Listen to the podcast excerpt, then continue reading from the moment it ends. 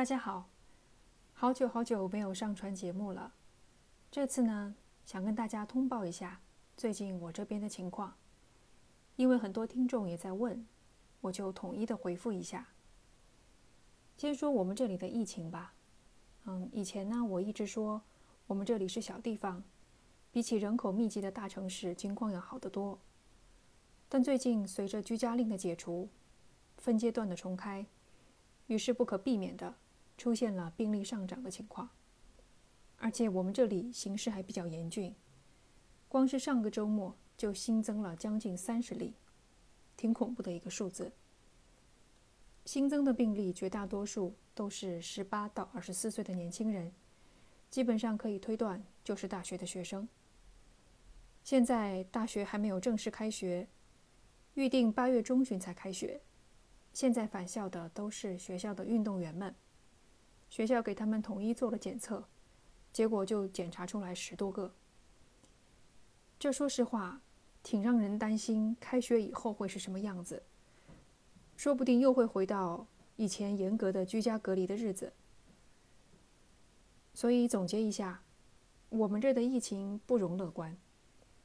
其实全美的情况都不容乐观。随着各个州相继重开，好几个州的确诊数都飙升了。可是没有办法，再不重开，很多人都要揭不开锅了。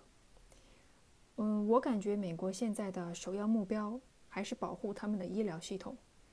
只要医疗系统不崩溃，那就硬着头皮重开吧。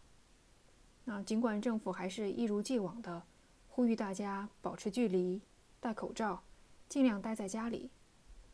但是之前憋了那么长时间，很多人这个时候都不管了，就得就得吧，就抱这种心态。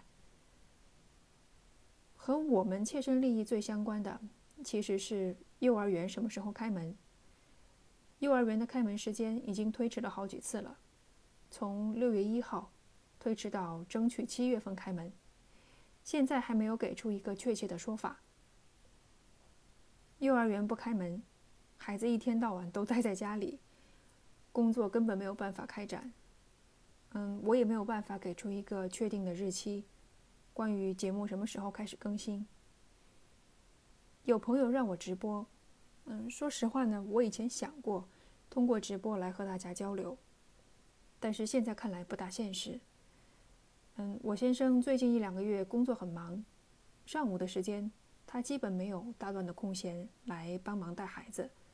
只有靠我，啊，不像以前还可以带孩子出去打发打发时间。